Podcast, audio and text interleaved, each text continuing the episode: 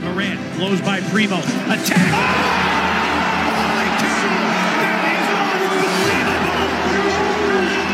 Santi, a pump fake, a drive,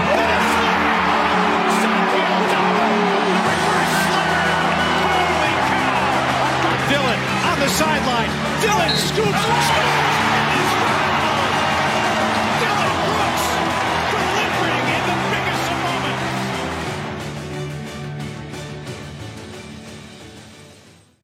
各位灰熊球迷们，大家好，我是秋末，欢迎各位来到这一期的孟菲斯灰熊球迷播客。我们停更了一周的时间，也是赶在季后赛附加赛对阵出来之之后啊，我们再来做这期的节目。这期呢，我们非常高兴请到了孔德新老师和电台老朋友蒂尔曼唯一铁粉。首先，孔德新老师给大家打个招呼吧。哎哈喽，灰熊播客的听众朋友们，大家好啊！啊，久仰这个电台大名啊，感谢秋末的邀请，很高兴能来这期节目和秋末还有蒂尔曼来一块儿聊聊灰熊和湖人的这一轮季后赛。蒂尔曼也给大家打个招呼吧。啊，各位球迷朋友，大家好啊！首先感觉无比荣幸吧，呃，今天能跟孔台孔德新老师能够一起探讨关于灰熊，呃，今天今年季后赛首轮的一个前景。首先呢，作为我最喜欢的节目《秀秀秀》节目中两位德高望重的老师的领导啊，孔台的水平自然不言而喻啊。然后我是搬砖的啊，呃，昨天呢，刚跟孔台的 CP 小申可爱的小申老师录了一期关于新秀的节目，然后今天又跟孔台一起录节目，在这儿首先得感谢秋末以及瑞本同学的，呃，让让我这种草根球迷能够有跟老师们学习的机会，然后期待今天跟孔台的交流吧，并且能够学到一些更加专业性的东西啊，大概就这样。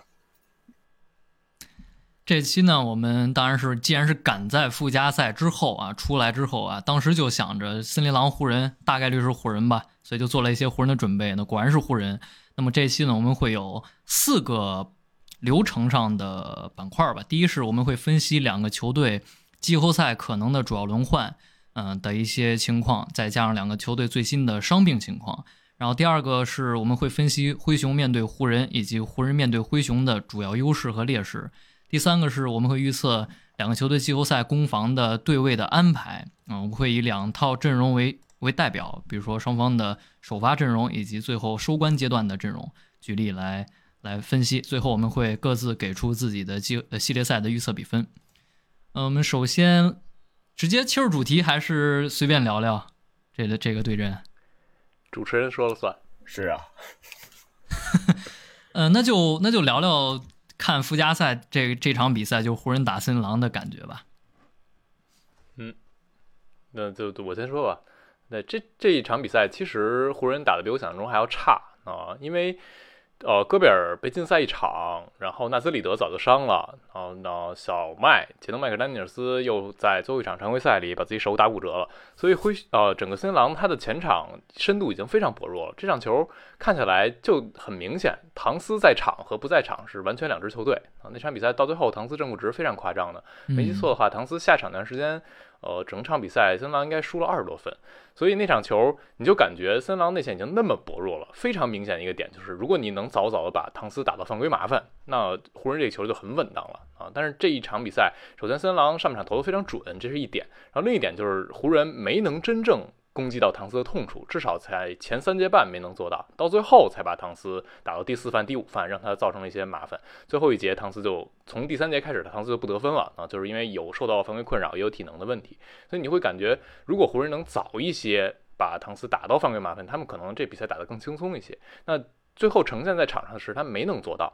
啊。一开始你会感觉湖人还是想努力攻击篮筐了，但是会出现很多问题，就他们在。攻击篮筐过程中，无论是给浓眉吊球，还是想突破，有很多的在中途被切球、被抢断。那这就是森林狼可能有所准备啊。但是湖人本来他们有詹姆斯，然后浓眉两个前场强点，按理说可以更好的针对到唐斯，但其实没有做到。那这场比赛就让我觉得，呃，湖人没有想象中的状态那么好。然后还有一点就是很明显，这场比赛我觉得詹姆斯的状态不是特别理想啊，就主要是指他的身体状态。虽然他最后还是进攻效率比较高，拿三十分，但是你。在整场比赛，你会感觉他影响比赛这个呃统治力会是下滑的，和他巅峰期相比啊，所以我觉得他从赛季后半段受到呃脚部伤势困扰，他复出归来之后，很明显是带着伤的，然后在嗯某一些夜晚，你会感觉他的身体状态不是那么理想。所以这一轮湖人和灰熊的比赛，很有可能也和詹姆斯他最后身体状态有多好会有紧密的联系。那这就是我看森狼湖人那一场比赛的一个呃直观的一个感受吧。第二曼说说呗。啊，我觉得刚才那个孔台说的特别有道理哈，主要是上一场觉得湖人没有发挥出他自己的水平，尤其是上半场，呃，上半场自己的进攻也特别的铁，然后呃，把他的防守端詹姆斯的这个弱环暴露出来，让让让大锤打了好几个，然后大锤那个突破速度就就把就把詹姆斯突了，你可以你就可以感觉到，可能三十八岁了的詹姆斯，可能他的防守端还是像刚才孔台说的，没有那么的。不是年轻的时候，像以前经过最佳防守阵容那个詹姆斯了，呃，就是但是在第三节之后，呃，湖人确定了自己的这个打法，就是我打内线，以浓眉为核心。其实我对刚才孔台的一个观点不是特别认同，我觉得浓眉才是这个系列赛的关键，就是浓眉的健康与否是决定整个系列赛的一个未来跟灰熊的这个系列赛的关键。如果把咱们能把浓眉打掉，让他尽快。陷入一个犯规麻烦，可能灰熊在这个整个系列赛中会占领了一个比较大的优势。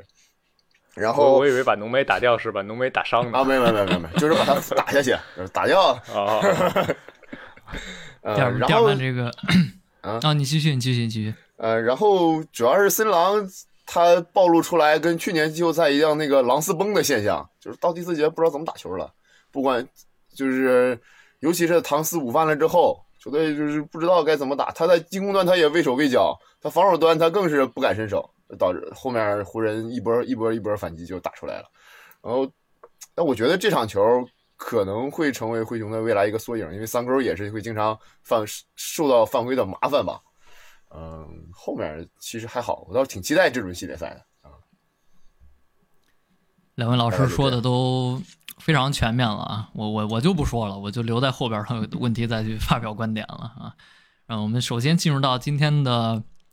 第一个板块，分析两个球队季后赛的主要轮换以及最新的伤病的情况。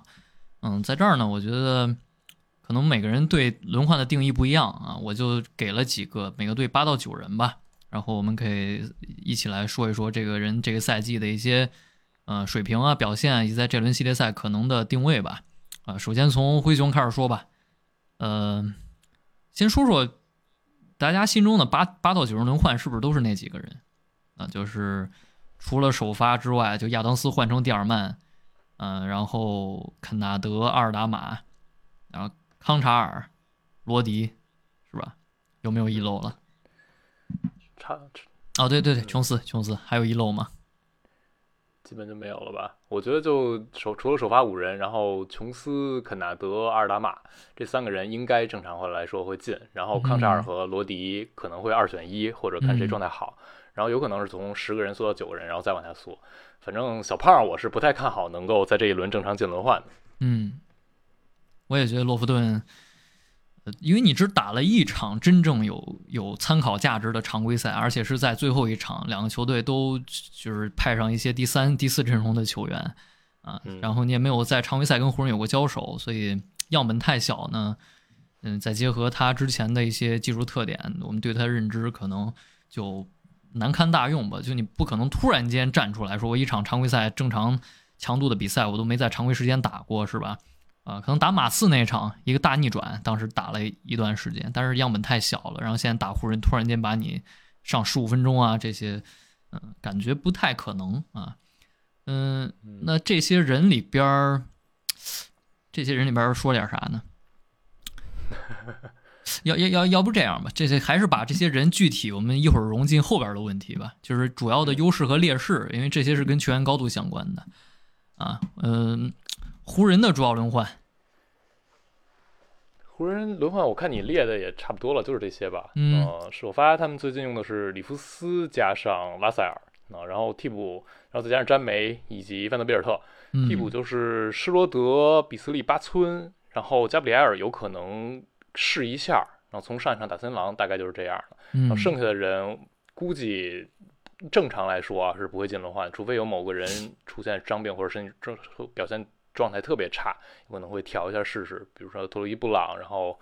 啊，尼沃克尔也已经很久没进轮换了。对，湖人他现在的问题就打森林狼那一场，我就觉得他们基本没有内线，就也就是 AD 一个人啊。替补你看上加布里埃尔就上了一下，就跟森林狼那边就上了纳坦奈特上了一下一样啊。他大部分时间还是用小阵容，像巴森磊、范德比尔特，他就觉得可以顶够前场轮换了，所以嗯可能面对灰熊他也还是这样啊。因为灰熊这边内线伤的人比较多之后。前场篮板包括内线的破坏力没有那么强了，湖人可能也还是更相信他们最后阶段用的这些偏小一点的体型。嗯，这个班巴是呃班班巴是怎么回事儿？班巴就是他换来之后中间伤了一段时间，然后后来好了之后也就没用了。我之前也跟一些湖人球迷聊过，他们就觉得班巴，呃，在场上就首先防守的位置感不是特别理想啊、跟整个球队有点搭不到一块儿去。然后你就感觉他还是有点面条人儿啊，就不太符合呃湖人这种能够攻击到篮筐那种感觉。但是整体我觉得给到班巴的时间也不是特别多。然后你包括像湖人最后签了一个 TT。这事儿吧，就这个时间点签这么一个赛季都没有打球的人，你就不知道他们是在做什么准备。因为有人说你就上一道保险嘛，啊，万一嗯 AD 出什么状况，但 AD 要是真出了状况，你这赛季也就交代了，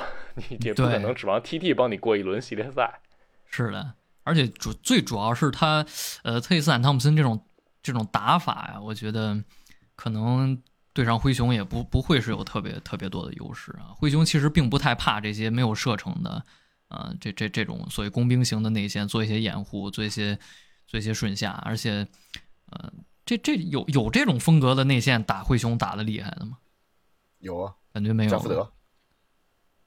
加福德打奇打这赛季打奇才什么表现？完全没有印象。打打奇才那场客场被加福德和是波尔津吉斯两个人打的体无完肤的，基本上那场输了。输了，客场没赢几场。哎，这这话这话听着太难受了啊。嗯，哎，刚才蒂尔曼想说啥，我给打断了。呃，我想说就是，哎，我想说啥我也忘了，就是啊，对，那个班巴那个事儿，就是那个班巴，我看，我今天白天听听那个杨野老师的电台是，他是说这个班巴，他不是没用，他最后一场是用了一分钟可能，但是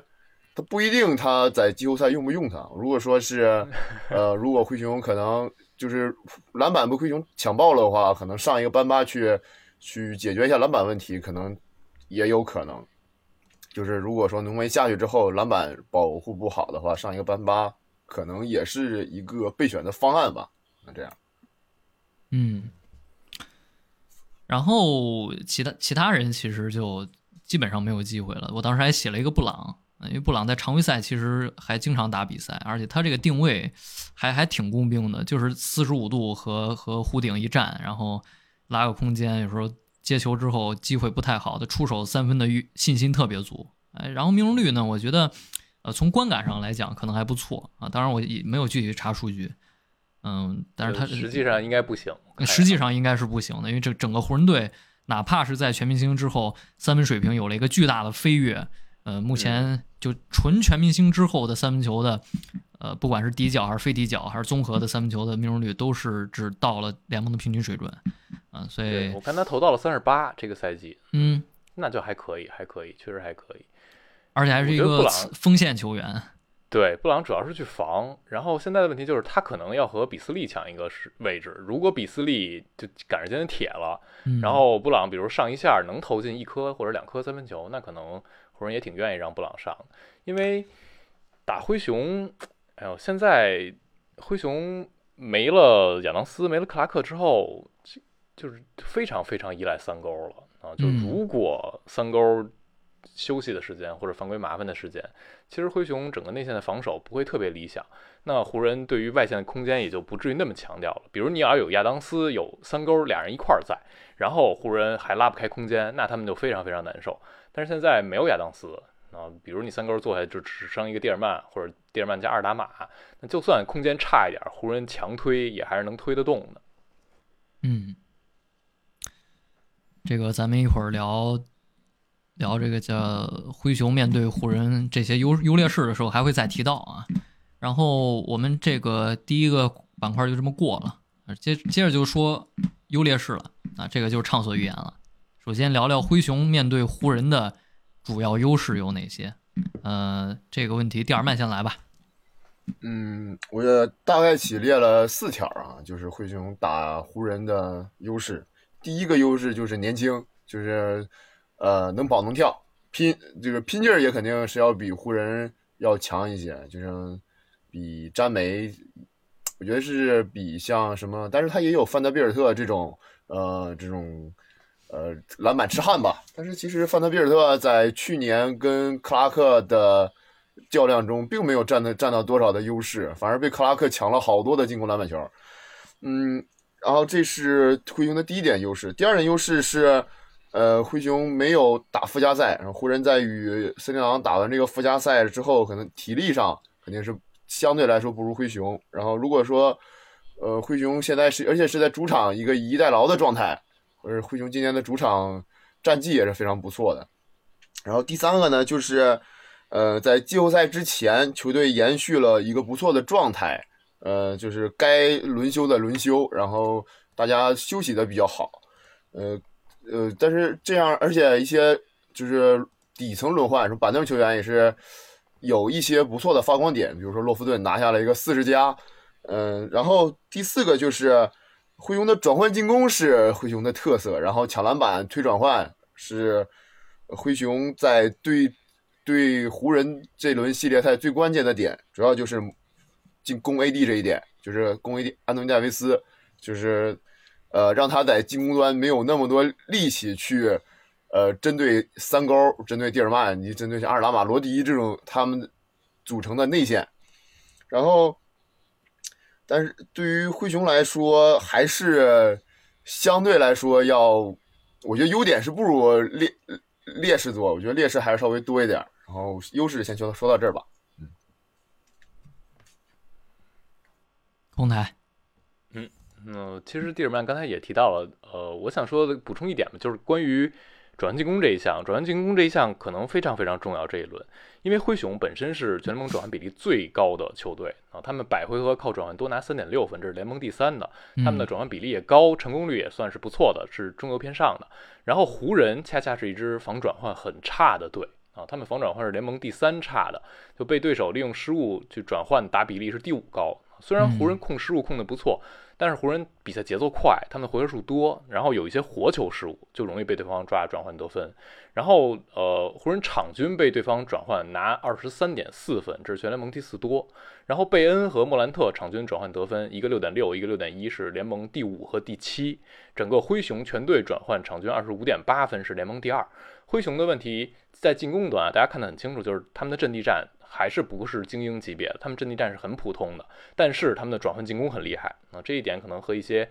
就所谓的操戈球队有点像啊，比如极致的就是猛龙这种类型，他们阵地战办法会少，然后不停的去靠抢出手去打转换，包括二次进攻，灰熊在一定程度上挺像的，但是在亚当斯倒下之后，灰熊的二次进攻就已经不厉害了啊，就已经是联盟中游水平了，所以他们就更依赖打转换去抓湖人那些痛点。湖人有可能他们自己想打快的时候会出现一些问题，然后灰熊利用他们的这些问题去抓更好的转换进攻。因为你纯落到阵地啊，那浓眉的防守影响力再加上有芬德比尔特之后，他们两人组成这个前场防守还是非常强的。然后关于詹姆斯这一点，刚才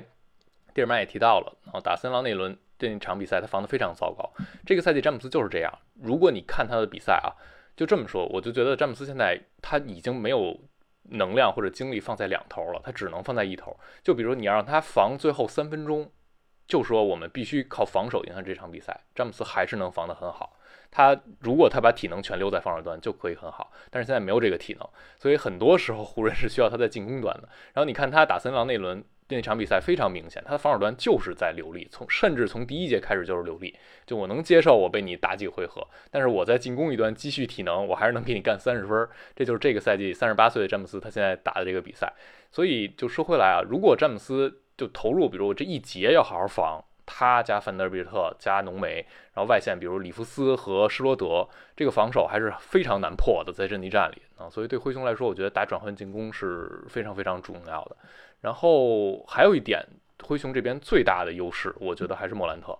莫兰特有可能是这轮至少他有机会做到是第二好的球员。那我觉得最好的可能是浓眉，如果完全健康的话。那莫兰特打湖人。优势点就在于，可能湖人没有特别理想能够对位莫兰特的人。当然，这个联盟里真正能够一对一对位莫兰特已经很少了。你看湖人这边，他们之前的两场的。就是莫兰特打的时候，他们可能更多的在现在这个阵容里是用施罗德或者利弗斯去对位，还是用小后卫去对？因为去年勇士那轮非常明显，就是你让威金斯对的时候很难限制莫兰特，还是得靠佩顿二世，但佩顿二世伤了，那所以那一轮莫兰特就整个打炸了。然后今年莫兰特打湖人有一场球是单节拿二十八分那场，那场球就属于是莫兰特自己当然状态也好那一节啊，就很多的抛投，然后很多的。把浓眉调出来单挑上篮也能上进，就是他的状态好。但其实湖人这边没有特别脚程快的这种灵动型的后卫，能够真正一防一跟上莫兰特。有可能施罗德是脚程最快的，但施罗德看上去对抗能力差一点。里弗斯是一个不错的防守者，但他也他的天赋他敏捷性没有那么好。然后范德比尔特是一个很有意思的点啊，因为你从数据上看，范德比尔特这几这两个赛季吧，应该。呃，去对位莫兰特，让莫兰特得分是比较低的。但是湖人应该不会让范德贝尔特去领莫兰特。如果让他去领，呃，湖人会在篮下少一个协防者。然后莫兰特真的想面对范德贝尔特去突的时候，我觉得他还是能做到的。所以莫兰特他在这一轮啊，必须打出超级球星的表现啊，这是一个基础。这不是说决定比赛，就是他必须先打出这个表现，才能够让这一轮就正常进入一个正常的模式。所以这就我就觉得转换进攻还有莫兰特这两点是灰熊这边一定要抓住。这我就补充一下孔台刚才说两点嘛，非常认同。首先莫兰特，嗯，这个赛季他面对湖人两场比赛是场均三十加九，然后莫兰特季后赛生涯是场均二十九加九。嗯，我觉得莫兰特生涯到现在虽然说只打了三轮，但是他季后赛的水平是明显超过常规赛的。呃，没有任何拉胯的系列赛，哪怕在打森林狼那个系列赛突破被完全遏制，也没有投篮，呃，但是还是靠非常出色的被人低估的突分维持住了产维维持住了一些场面上的影响力吧。然后，嗯，我觉得你像刚才孔台说，就是范德比尔特，就算你去领防莫兰特的话，第一是未必真正能领得很好，因为这个赛季我去观察一些莫兰特，嗯，突破比较受限制的比赛，比如说七六人拿马克西去对。马克西就是速度非常快，能跟上他，甚至能进行全场紧逼，不让莫兰特在啊进入三分线之之前呢，轻轻松松的运球，给他一些球的对抗，嗯，然后逼着他不让他起速，然后再在篮下再堆高大中锋或者说锋线去延阻他的突破，嗯，这个是做的很好。包括去年季后赛的贝弗利也是从头领防到尾，就是我不让你运的舒服，是吧？但是可能像勇士去年，包括大多数的球队防莫兰特是，哎，我就。我就在你发动挡拆的时候，我再去选择。有时候是选择从挡拆后边绕过，请你投，请你投篮啊。那么这个赛季，莫兰特面对大多数球队，如果防挡拆绕防的话，他投的是非常差的。整个赛季三分毕竟只有百分之三十一嘛。那去年季后赛首轮他也没投进，就是次轮那三场都投进了，所以当时进攻就没法防守了。但是如果他打湖人，呃，防挡拆就是湖人选择绕防的话，我觉得他的这个进攻产量很难去，嗯，保证吧。除非他就球球强杀，或者说真的三分球准星提升了。第二是，嗯，拿小后卫防呢，就刚才孔孔台说施罗德对抗不行，因为这个莫兰特虽然也是一个瘦小一只，但他很多球甚至能靠背身压迫到一些呃镜框的位置，然后再强行靠自己的弹跳垂直弹跳。腰腹力量在空中去完成抛投，这个也是他进攻的一个特点。所以说得防的话，我觉得会被打爆的，不管是突破还是呃有时候做一些背身，嗯，然后是转换进攻，这个补充两个数据吧，就就是刚才呃孔台说了，湖人防转换，包括灰熊转换进攻厉害，或者说防的不好，这些在全明星之后呢，其实湖人的失误是非常多的啊，全明星前。就做那个重大的交易，包括威少还在的时候，啊，当时湖人的失误率是全明星前是排联盟第四，几乎不失误，非常好啊，不是，呃，这个第八呀，第八，但是在全明星之后是联盟第十九，就他们变成了一个非常容易失误，包括打森林狼的附加赛，全场二十次失误，关键球的失误，特别是詹姆斯和浓眉两个人各失各五个失误。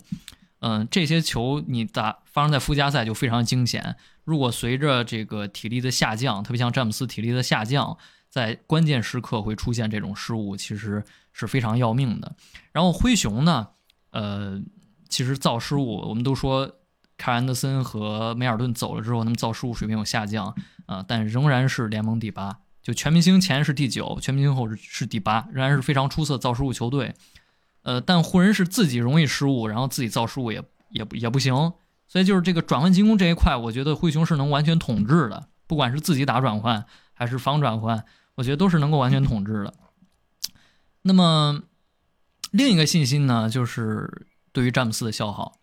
因为这点詹姆斯刚才孔台也说了，就他包括蒂尔曼也说，他现在没有体力去维持攻防两端全场比赛的专注度，这个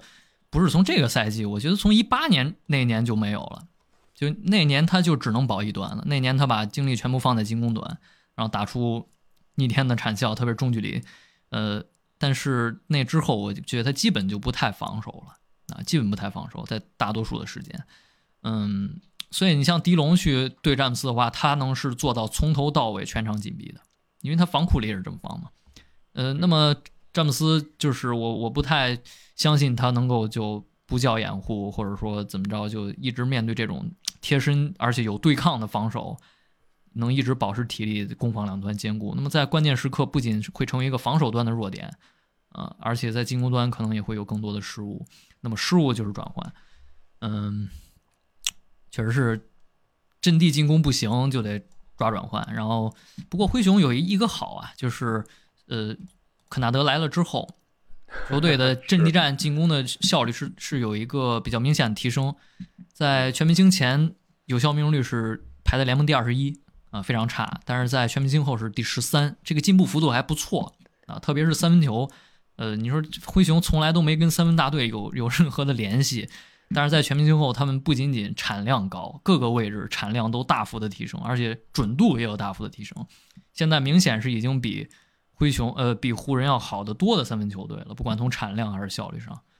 嗯，但是因为全明星之后，肯纳德百分之五十四来灰熊，百分之五十四三分球，这有点吓人了。哎呦，就是张手必中啊，就就感觉不丢，就最少所以。我看到一种说法嗯，对，就是我看到一种说法，就是说这一轮贝恩和肯纳德非常重要嗯啊，因为就是如果落到阵地战，这两个人投射，嗯，至少有一个人在线，就会让湖人挺难受的。如果两人都开，那这场比赛有可能灰熊就会占大优势，因为本来转换进攻就是灰熊的优势。而且呃，最后说说说这个，根据三分球两点，第一是灰熊跟湖人其实防三分的策略都是相似的，都是掐底角放飞底角，然后对方都会出手大量的三分球。在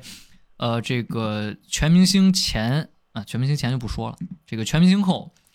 呃灰熊限制对手底角三分球出手联盟第六，湖人是第七，就基本上就是不给底角啊。然后非底角呢，啊灰熊对手的出手是联盟第三多的，然后湖人是呃第七多，所以说呃都是会放大量的飞地角三分。那么肯纳德包括像贝恩这个在上线有大量的可能会有大量的三分机会，呃，然后湖人呃湖人的这个三分水平应该是不如灰熊的，所以这个会不会被射爆呢？这个就可以去期待一下。而且莫兰特的突分，对吧？这个水平是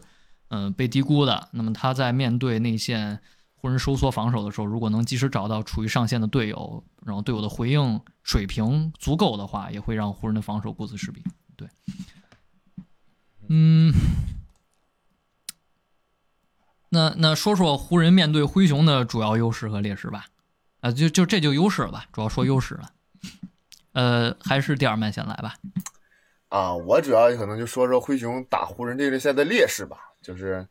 第一个就是作为年年轻球员，不是，然后年轻球队，然后肯定是经验上肯定不如足不如呃像詹美领衔的这个老派的球队吧，肯定是会出现那些无谓的失误，这个是可以预见的。像去年打森林狼一样，你你失误完我失误，你瞎打完我瞎打。然后第二个就是。今年的 G 一，不知道两位老师发现没有？G 一是在凌晨打，然后灰熊今灰熊从去年开始的两轮系列赛，他的 G 一都没赢过。对，而且都是深夜的。对，而且而且哈，今年有一个数据，今年我看我们我一个朋友他们就是做了这个数据分析，就是今年凌晨的比赛，灰熊打了三场凌晨的比赛，一场都没赢。对我还都看了啊。啊，就是所以所以说就是这一，而且加上凌晨这两个 debuff，其实我是比较相信玄学的，所以说那场球我就不看了第一。然后第三点就是灰熊的篮板球问题，是呃亚当斯现在，因为我其实今天看这个有就是有消息说去上个月三月六号还是三月十六号，就是亚当斯已经开始这个五五对五的训练了。而且亚当肖华也在给就是灰熊施压，你让亚让亚当斯打，但是这个消息不一不一定可不可靠哈。然后，呃，如果亚当斯不在灰熊的生命线，这个篮板球就受到了比较大的限制，因为湖人的篮板球其实是不差的，他们的篮板是场均是四十五点七，排在联盟第六。对于灰熊来说，保护篮板球是比较比就是比较难的问题吧。你说，其实上一场打森林狼，呃，森林狼那个首发其实的尺寸还是不错的，那个大锤加上唐斯加上普林斯那个篮那个篮板球算是限制到了湖人，但是灰熊说实在的尺寸不是那么的够，所以说我怀疑，我就觉得可能篮板球上可能会吃点亏。然后第四点就是刚才两位老师说的，灰熊一。崇尚于打转换，所以说他的落阵地的解法比较一般。好在刚才呃两位老师也说的非常清楚，这个肯纳德来了之后，他给这个包括阵地战的一些呃战术的丰富性，因为他不仅是一个投手，他也可以去做一个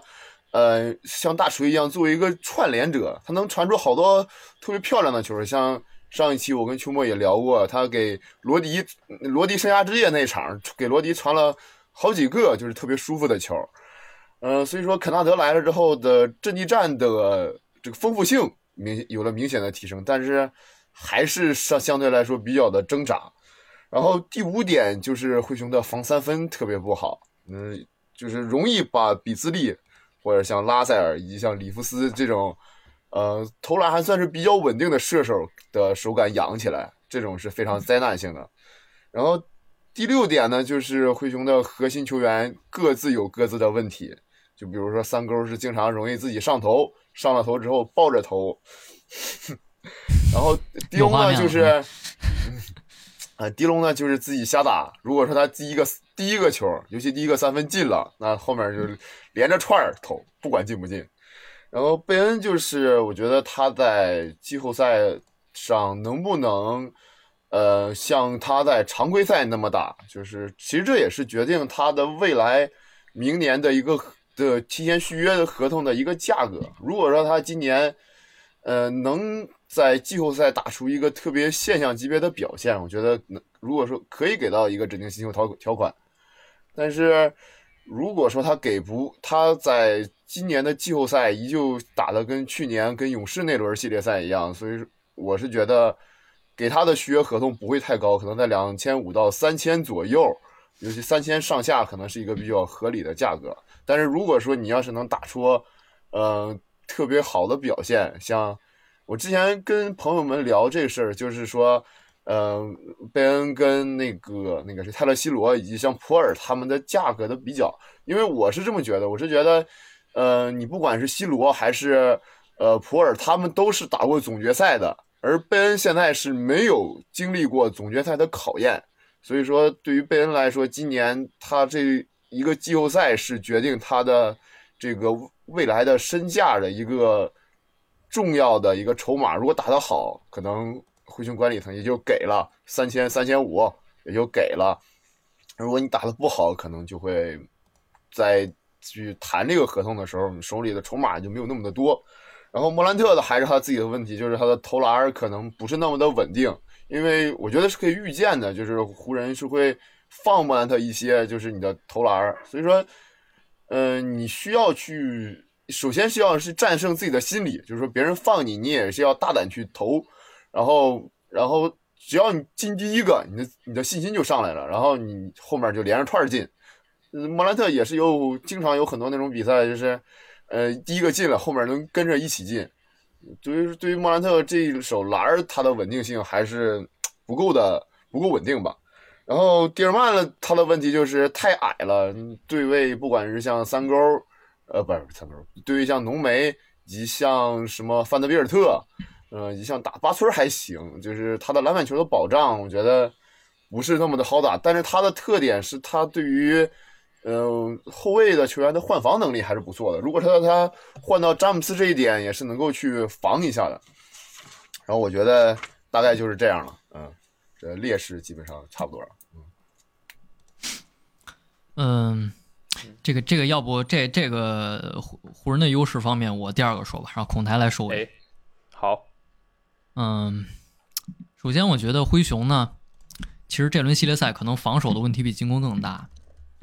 嗯，因为因为灰熊呢在全明星之后呢，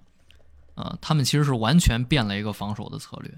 因为亚当斯是防守影响力非常正面的球员，不管你是看呃这个所谓第一 PM。还是这个 d 勒布朗，其实他的防守可能影响力是在球队能排前四好的，啊，然后肯纳德呢就防不住任何人，啊，他在场这个球队百回合输分是可能是联盟最差的，就几个人之一，然后所以此消彼长，你失去了一个防守非常厉害的人，包括一些无形的价值，比如说他替三勾去挡那些冲框的球员，或者去卡那些大中锋，让三 G K。随便的协防啊，不用去篮下卡位什么的，这些这些无形的防守价值是没有人能替代的，嗯，然后还来了克纳德。那么此消彼长之下，灰熊的防守策略从全明星之前的封锁三分线内所有的区域，变成了掐两头，就是我不给你篮下和三分。因为刚才蒂尔曼说灰熊防三分不好，其实这点我觉得灰熊防防三分是非常好的。他们在全明星后限制对手三分球命中率是联盟第六啊，应该是。我看，我再确定一下啊，啊是对，是是第六，嗯，全明星前是第十三，全明星后是第六，所以所以他们其实是个掐三分非常好的球队，因为没有亚当斯，其实你的轮转速度啊，呃是能提高的，嗯，第二是篮下，篮下其实灰熊从来都不是让对手不能在篮下出手的，但是他们因为有山呃这个贾杰克逊这样的水平的护框手，再加上呃其其他球员的轮转吧。啊，其实限制对手篮下的命中率是联盟第三，所以，嗯，他们现在是掐两头，中间随便投啊，给中间就是近框和长两分。但是湖人，在全明星之后，恰恰是在这两个所谓的低效投篮区域增加了非常多的出手，所以正好是，哎，我在这儿投的很多，虽然是低效区，但是你你的防守策略来看呢，就是会给我这些投篮。那么你像拉塞尔、詹姆斯、浓眉，包括施罗德。啊，这八寸垒这些都是能在长两分区去完成出手的。那么你反观灰熊，可能只有迪龙能在这个区域出手。呃，所以啊，虽然说灰熊就是限制对方在这个区域出手的频率是不错的，但是一轮系列赛你只打湖人，湖人就在这个位置疯狂出手，然后手感呃，比如说特别好的话，呃，我觉得这个防守压力是非常大的。呃，第二是呢，我觉得灰熊这个系列赛。篮板是一定，我觉得可能会被爆掉的。那因为，呃，不仅仅是亚当斯不在，可能是那些简单的数据，整个球队的篮板都崩了。本来灰熊就是后场篮板保护不利的球队，啊，在在亚当斯伤之前，全明星之前，其实他们的这个这个叫叫什么后板率吧，也只排在联盟第十八。然后在全明星后直接掉到二十一，就联盟倒数水平了。然后前板率呢，在全明星前是第三，全明星后第十八，呃，第二十四。对，就是在亚当斯伤了之后，灰熊的前板率就直接从联盟前两三名，然后一下就咔嚓掉到中下游了。就是完全前后场篮板都完全没有优势了，他们已经不是篮板大队了啊。然后这个这个球队就是侵略性还很差啊，嗯。造罚球不行嘛？这这个，所以所以我是比较担心的，我是比较担心的。而且而且，你像你像这个篮下，嗯，灰熊是不建议你在篮下出手，然后但是我防的好，呃，但是你没有人去替贾文杰克逊去挡那些大中锋卡位，或者说去啊吸一些犯规的话，让山鸡球球去去又是补的又是护框的，就这些他本来犯规控制就不好，嗯，那么他早早被杀伤呢？嗯，除了他之后，其他的球员的护框水平啊也好，这个协防水平、防守水平是断档次的下滑啊，没有人能补上。不管是上罗迪、上阿尔达马啊，这个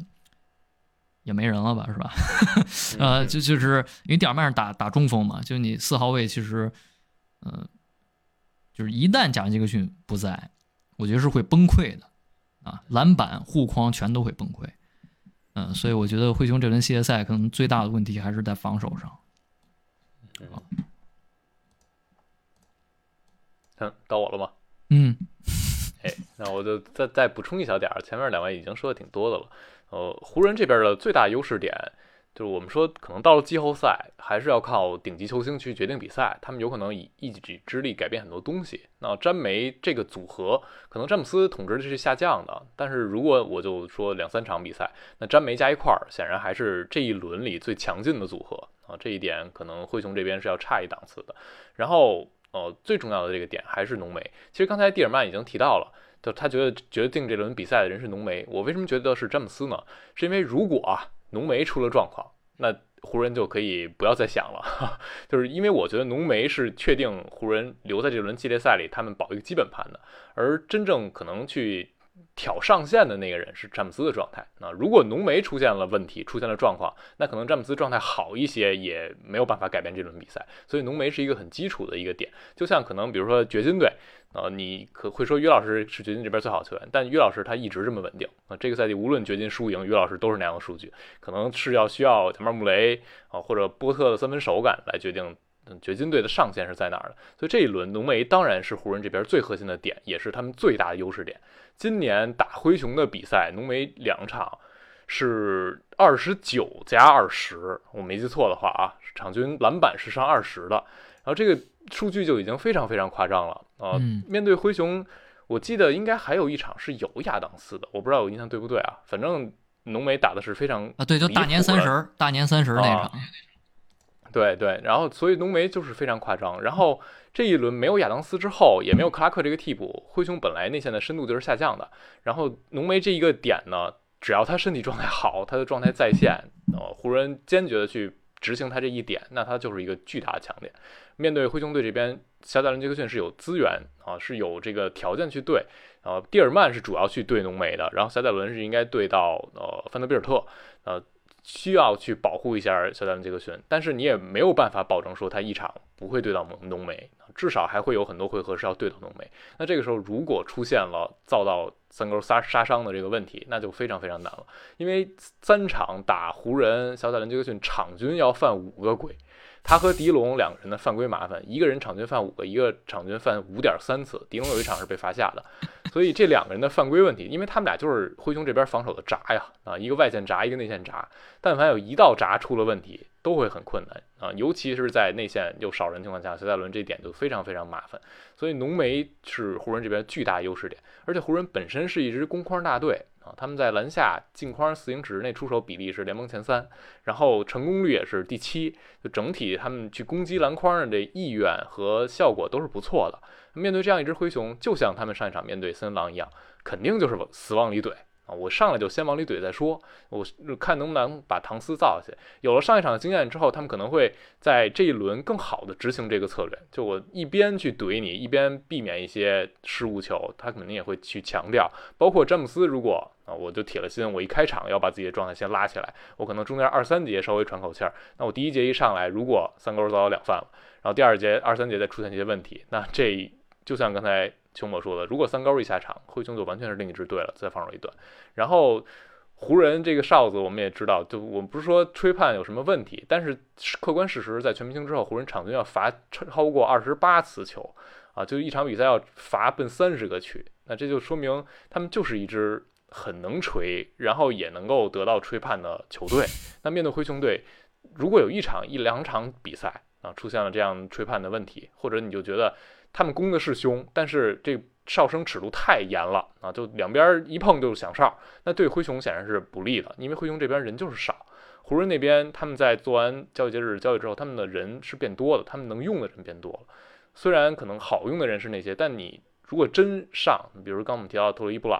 然后包括像班巴，你要说用一下也不能不能用，但是灰熊这边如果三高一下去，你甭管上来的是谁，效果都是完全不一样的啊。所以浓眉还有内线杀伤，就是湖人这边巨大优势点，也可能是这一轮就始终会被大家反复拿出来探讨的一个点。嗯，嗯。为什么刚才说我说不担心灰熊的进攻呢？我觉得灰呃湖呃湖人的库框其实只有平均水平。我觉得刚才孔台在开始也提到，他们其实在打新郎的时候就只用了浓眉一个看上去看上去的中锋，所以他们的高度，你说贾文杰克逊会被杀伤，那浓眉也有可能会被杀伤啊，对不对？那浓眉下场之后，他们的内线护框，我我觉得也是会下降档次的。嗯，那么上一场比赛莫兰特那个单节二十八分，就是靠不停的冲，不停的冲，啊，就就起到了效果啊，所以我觉得这轮。像莫兰特，包括像浓眉，他们只要维持常规赛，不管是自己正常的水平，还是在两个球队交手时自己的水平，两个球队在下限是可以保住，但是上限呢，就就还是要看其他的人了啊。然后有非常多的不确定的因素，嗯，另外哨子这个东西真的很难去评估啊，是吧？你你就像迪龙可能全场领防詹姆斯领领防六场七场啊，如果能打到六七场的话。那么这个这这种在狄龙又是一个喜欢上身体的这种这个外线对球防守人，那么这个这吹多少犯规完全看裁判了，是吧？我就觉得狄龙必须必须要聪明一点，必须必须得控制情绪，因为他就很明显是一柄双刃剑，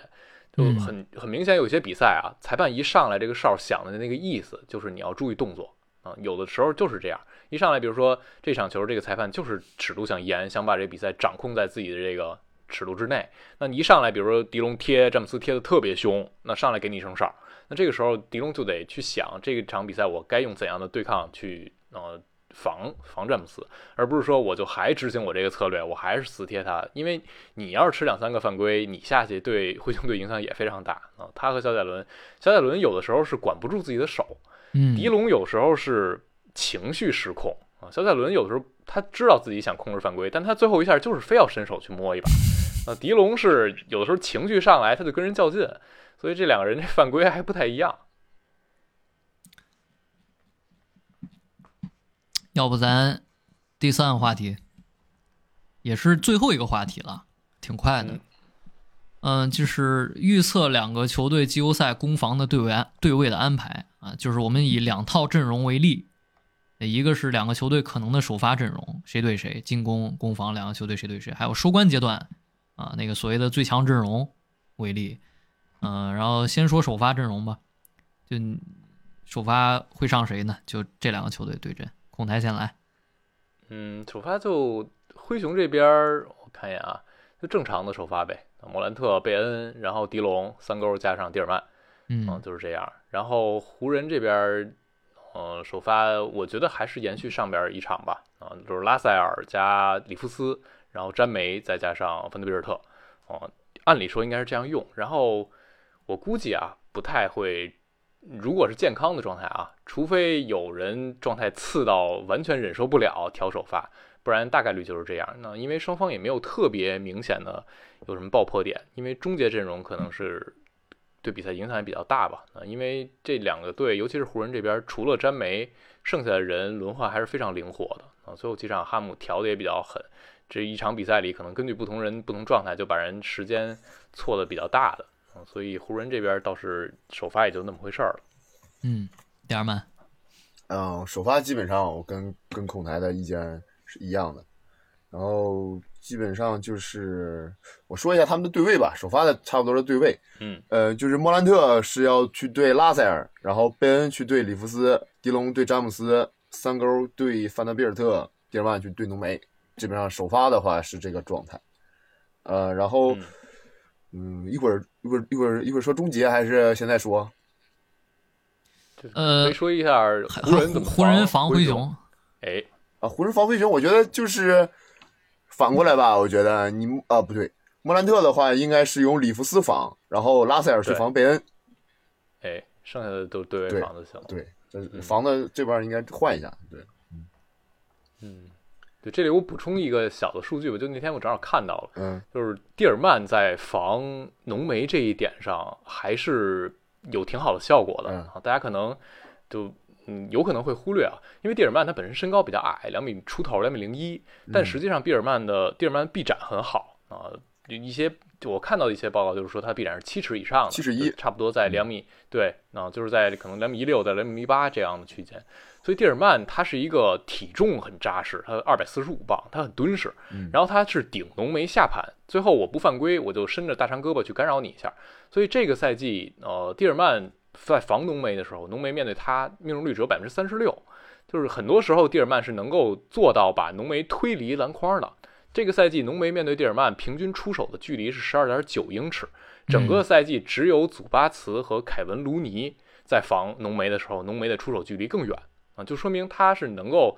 你甭管是他对抗做到的也好，还是他诱导做到的也好，就让浓眉远离篮筐去跳投。那这对于灰熊来说就完全可以接受啊，因为如果浓眉拉在外边跳投，其实灰熊在抢号篮板这项上也是能做得更好的。而且这个赛季很明显，浓眉已经打法更粗野了啊，更多的去攻击到篮下，他的跳投这两年的水平已经是有点下降的了。所以蒂尔曼在防浓眉这一点上，这一轮大家可以好好观察一下，有可能会有一些奇效。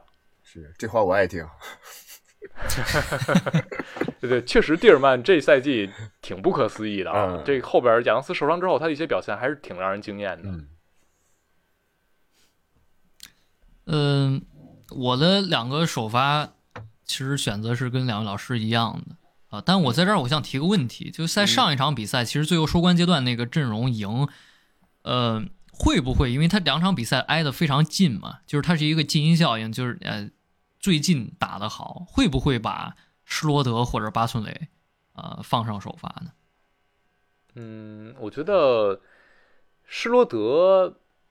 嗯，目前来看啊，应该不太会，但是有可能，就看拉塞尔的状态了。然后巴村磊我觉得不会进首发的啊，因为詹梅加范德比尔特这首发阵容我觉得是非常稳的，湖人应该不会去挑。终结阵容倒可以去做点文章，因为上一场比赛终结就用的是巴村垒啊，还是能够把空间拉开。因为范德比尔特，因为詹梅现在的投射水平，尤其詹姆斯这个赛季他三分球也就是百分之三十二左右。然后浓眉就完全不怎么投远投了，所以在关键时刻可能还是想拉开空间一点。而且巴村垒在一定的样本之下，他有一些防守回合做的其实已经不错了，而且打到关键球阶段，不太会给你那么多去抢进攻篮板球、冲抢的机会。那而且大量的阵地战防守，所以范德比尔特和呃巴村垒之间的防守差距会被缩小。嗯，那咱咱就说收官阵容吧。嗯呃，其实这个跟前一个的区别就是，你觉得哪个替补，或者说哪两个替补有可能会进首发？那么灰熊这边，我觉得，呃，可能就两个人选吧。嗯，呃，哎，这话说完，我感觉是不是？难道我的两个人选跟你们说的可能不一样啊？呃。肯纳德能进收官阵容吗？我说这个不是一个回合啊，就可能是打几分钟。嗯，蒂尔曼觉得能。啊，我觉得看手感吧。啊，如果是一个手感炸裂的夜晚是能进的，但是手感一般的夜晚呢，嗯，我不太看好。对，我不太看好，因为你要想啊，你要上呃肯纳德，首先你就肯定得把体型降下来，就说明你在打一大四小，因为迪龙、贝恩和莫兰特这仨人不可能不在收官阵容里，我是觉得，啊，除非迪龙打得太糟糕了。啊，正常来说，这仨人都在收官阵容里，所以如果肯纳德进来的话，就说明是只有三勾一个内线在场，嗯，那还挺极端的，还挺极端的。有可能湖人这场投的很差，然后他们不太去需要，就可以灰熊尽量去做收缩，他们可能会上这样的阵容。嗯嗯，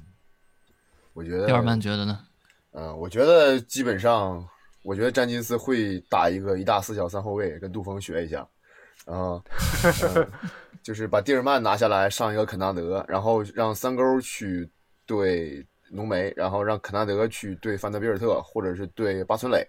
然后那个湖人这边基本上就是其实，所以说锤子教练比比那个谁。比比比芬奇厉害的地方就在于是芬奇不敢第四节把拉塞尔 DNP 了，但是锤子锤子教练是敢把 DNP 拉塞尔的。呃，把拉爱德华兹 DNP，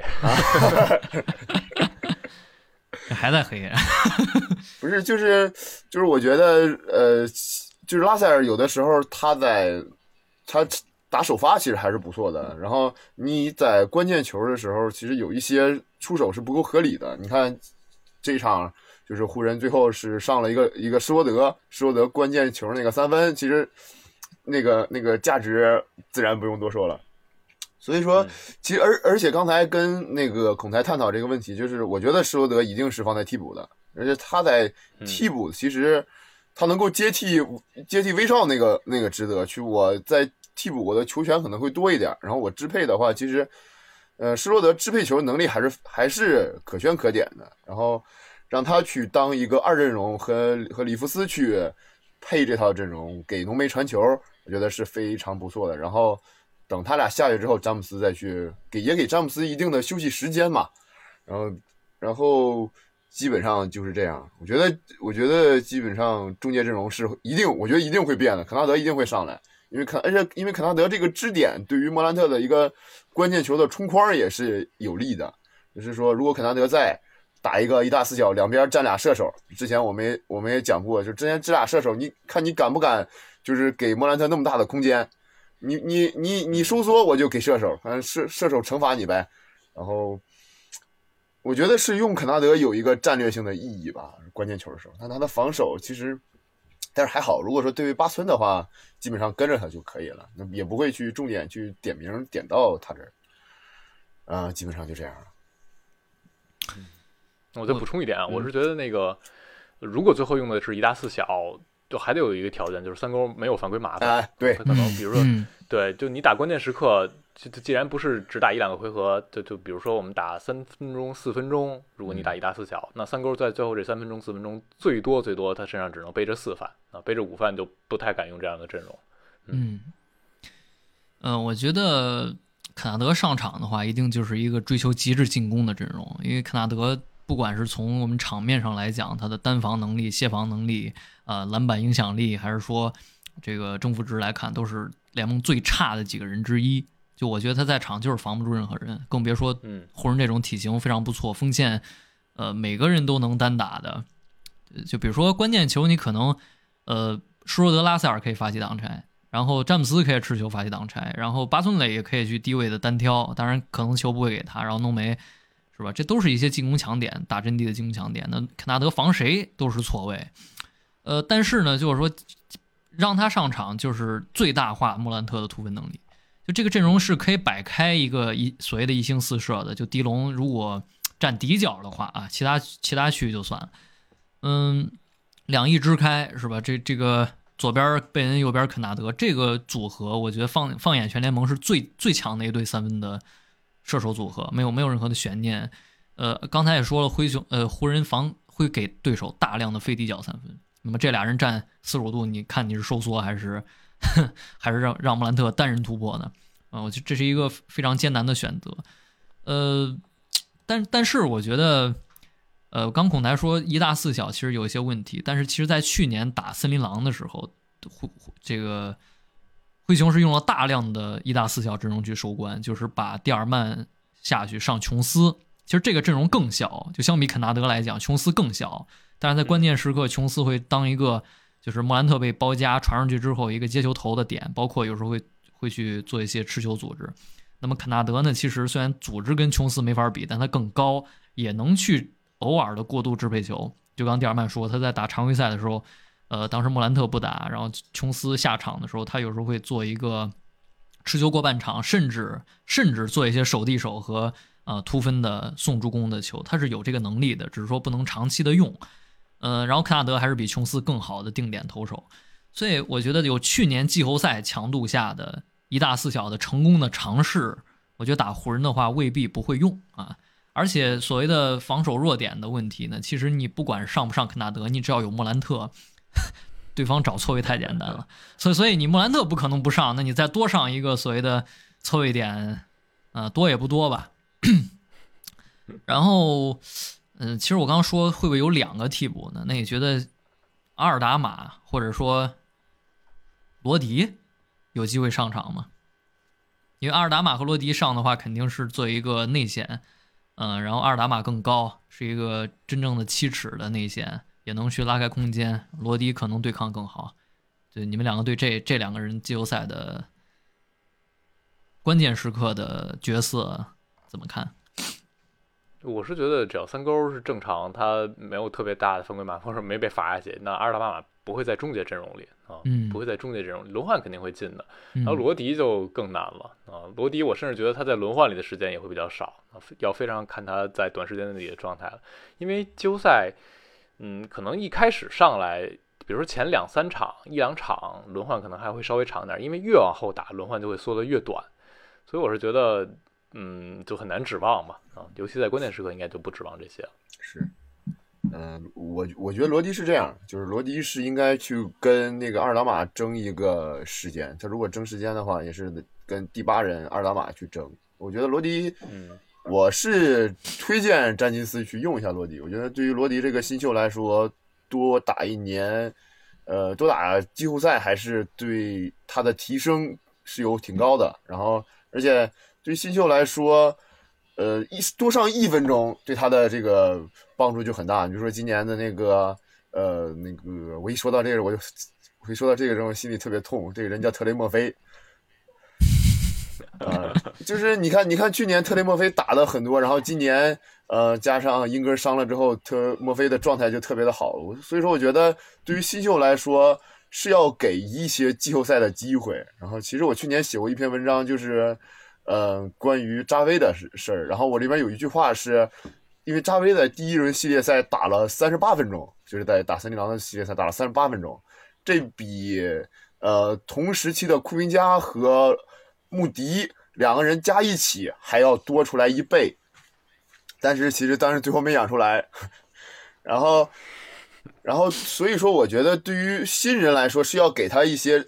在更高层面的比赛的机会，所以说我觉得尤其詹金斯这种这种年轻的教练，他是会给到罗迪一些机会，看他能不能抓住。那我觉得罗迪的自信心还是非常不错，拿着球我就投，不管是投还是攻框，那也能。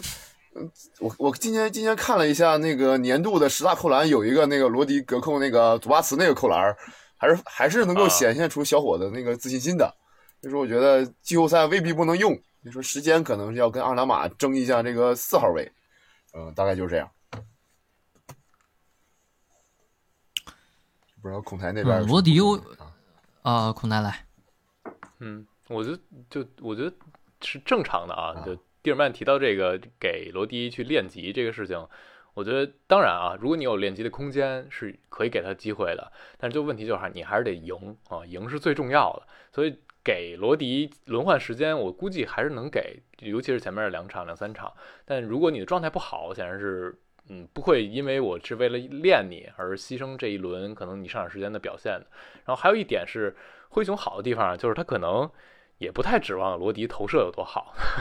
所以这是给他了一些机会啊。因为除了投篮这一点，就对于灰熊来说，他对于很多侧翼球员就是你要防得凶，然后你要对抗，你要抢篮板，啊，你别犯太多错误，可能就已经够了。呃，罗迪就可以抓住这个能上一小会儿，但总的来说，我还是觉得季后赛轮换会缩减啊。灰熊当然是一支嗯不那么极端的球队啊，但我觉得也不太会指望这样特别深的轮换了吧。嗯，罗迪的机会就常规赛我们去戏称他他跟那个迪龙叫大小迪龙嘛，就就两两个人都是体体体型非常怪异的锋线球员，然后呃三号位这个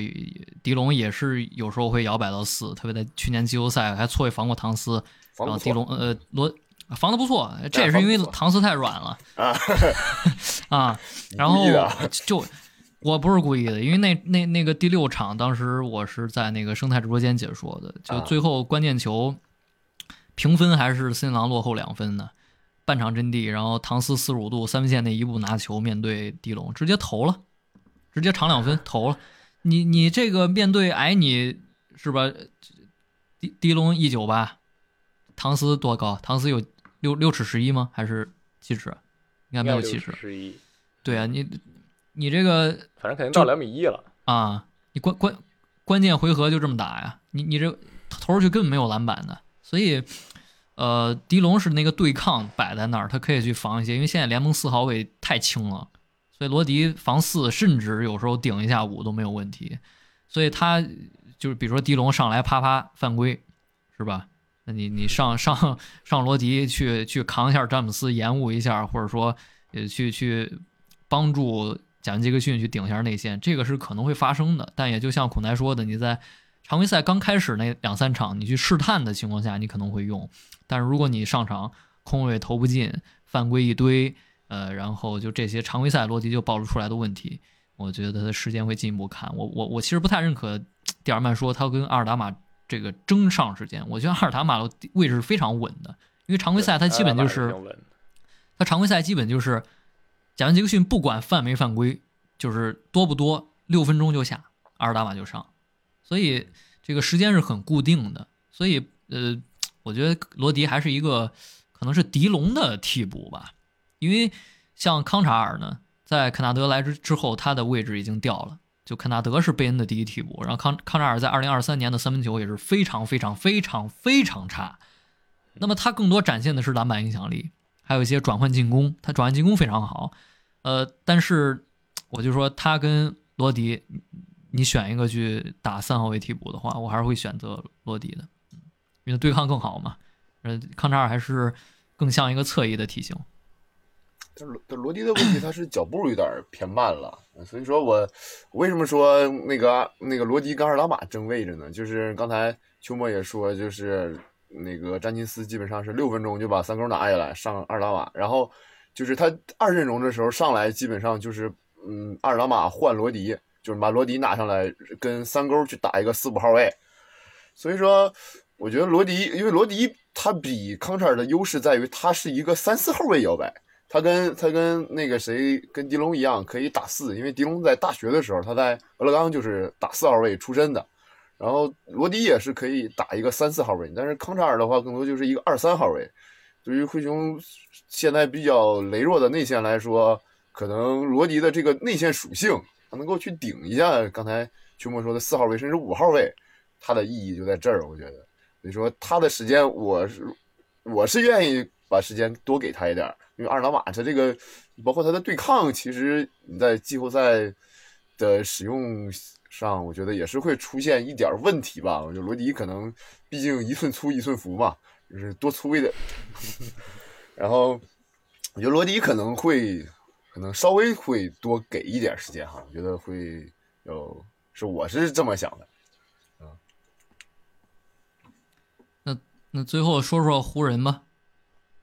其实湖人刚才是不是说过了？就是施罗德和呃巴村磊有可能跟上一场打附加赛一样替掉拉塞尔和这个范德比尔特，因为呃这明显是一个就是要进攻的选择嘛，就是。范德范德贝尔特如果，呃，进攻实在太拖空间的话，上巴村磊，然后巴村磊上一场应该是投进关键三分了，然后巴村磊还有这个中距离持球单挑这个能力，包括转换进攻脚步也不错，啊，然后施罗德就是一个挡拆持球进攻速度更快，呃，这个追防更快，呃，也可能更靠谱的选择吧，因为拉塞尔去年打灰熊给我的印象太深刻了。就是完全 关键时刻，基本上是，呃，因为就像上场输给湖人一样，他们在第四节长时间的不得分。我当时就说发微博说，你你去年怎么输给灰熊的？季后赛领先三，这个半场最多领先接近三十分球，然后最后被大逆转。我觉得作为球队的首发控卫，嗯，是要负最大的责任啊，因为球在你手上，但你是控不住场的，你也没法站出来得分啊，而且高嘛，你就比较慢。所以我觉得，嗯，我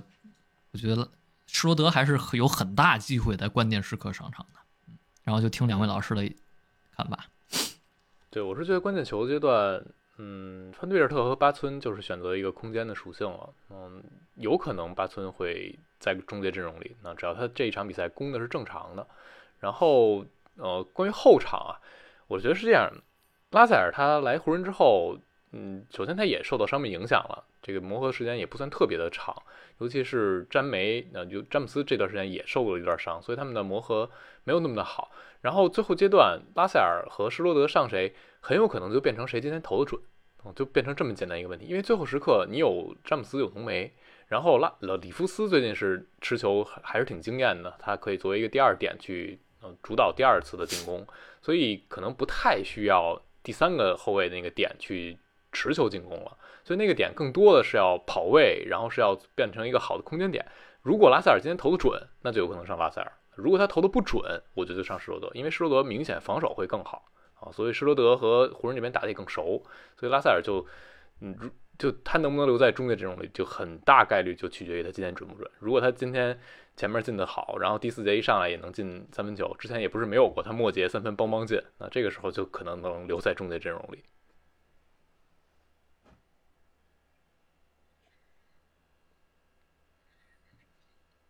嗯，就确实是因为上一场，毕竟湖人是打附加赛了，那附加赛就是模拟一个高强度的啊，然后有会有关键时刻，正好打了关键时刻，然后两个球队在阵容上选择，其实也是给这轮系列赛的一些参考啊。那么我们最后就来预测一下比分吧，第二麦先来。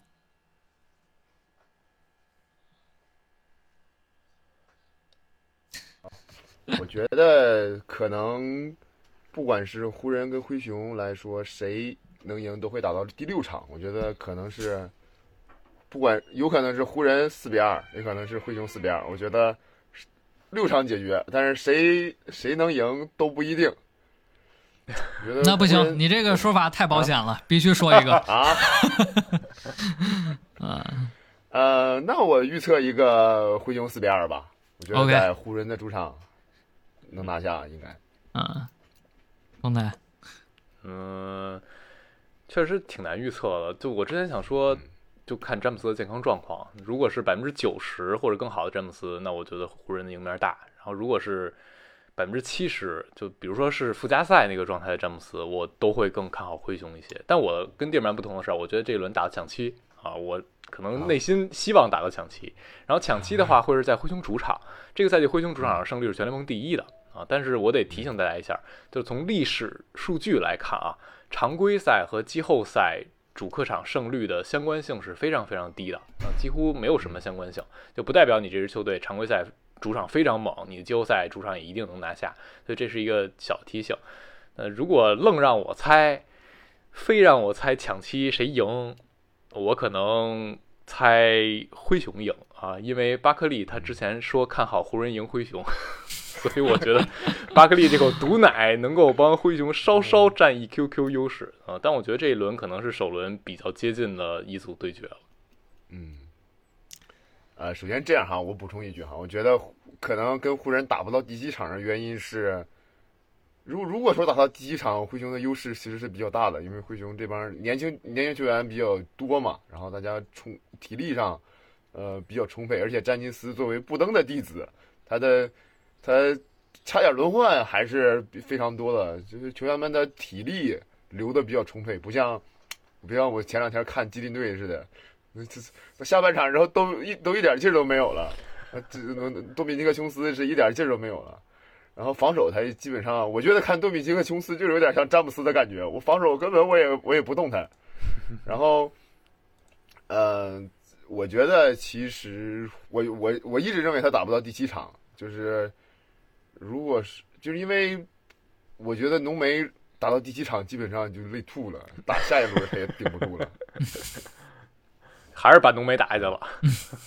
不是，这这这确实，他他因为这就是每一场跟灰熊，尤尤其你跟灰熊打，从灰熊从十年前就是就是你跟我打，你要扒一层皮，而且对于打灰熊来说，浓眉是一个必不可少的一个基基本的环节。刚才孔台也说了，所以说。我觉得浓眉这一组消耗一定是非常非常大的。我觉得湖人也不希望能够跟灰熊打到第七场，对，所以说我觉得六场可能基本上就解决了。是，就我们可以这么说，如果这轮系列赛是三局两胜，或者更极端一点，就一场定胜负，有可能可能会看好湖人的人会更多一点。啊，就你觉得詹姆斯、浓眉俩人一发力，我就卯足了劲决定一场比赛，这能力还是强一点。但是这一轮系列赛是七局四胜，那灰熊这边他们的对抗，然后体能、年轻这个优势可能会稍微的占点便宜。那秋末啊，你的预测呢？嗯，主持人呢？我本来是非常坚定的四比二。灰熊赢，因为我觉得，呃，四比二是一个首先非常常见的比分吧。这说明两个球队，嗯，有有比较明显的水平的差距，但是又不是碾压局。因为，因为毕竟你说西部第二跟西部第七，呃，虽然说全明星赛后呢，可能湖人的净胜分还高一些，啊，但一个赛季大样本积累下来，你说，呃，黑七历史上只出现过几次，你说这么这么容易就翻了？我觉得，呃，从篮球规律上来讲，啊，没那么容易，是吧？因为你永远不知道这这轮系列赛里会发生什么东西，呃，但是这而且但是这轮系列赛有太多不确定的东西，比如说亚当斯到底能不能打，是吧？呃，这个刚才开始之前，当时跟孔台聊呢。我说这几天你看灰熊爆出来的推特爆出来的一些训练视频，亚当斯都出席，是吧？然后你要是不没看过新闻的话，你都完全不知道他可能打不了。第二是他那个，我印象是用的原话应该叫呃 likely 啊，就是不打。这这个到底是不是就百分之百不打呀？啊，就这哎，我觉得烟雾弹，烟雾弹。但是但是如果他打。或者他不打，那我觉得这轮我们刚才说的很多东西可能都完全没有参考价值了，呃，那就甚至都可以再开一期了，所以非非常的不确定啊。但是，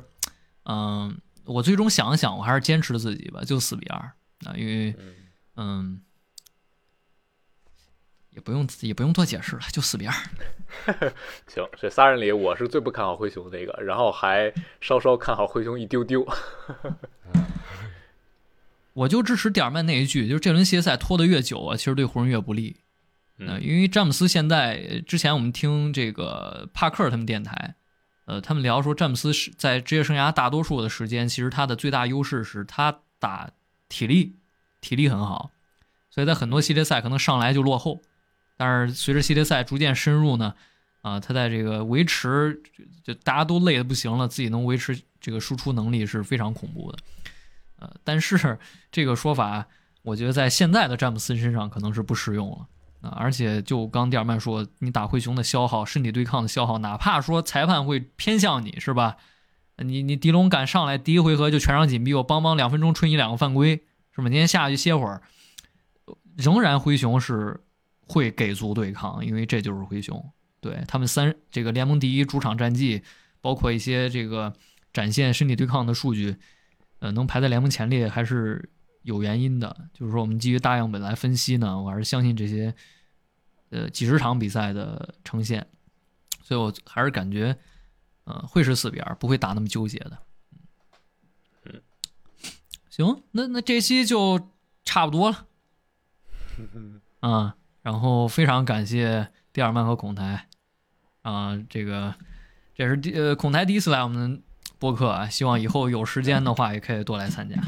哎，没问题。篮网篮网电台没有了，来来这儿也行。好的，好的。行，那么这一期的孟菲斯灰熊球迷播客就给大家带到这里。我是秋末，我们感谢两位嘉宾，我们下一期再见。再见，拜拜。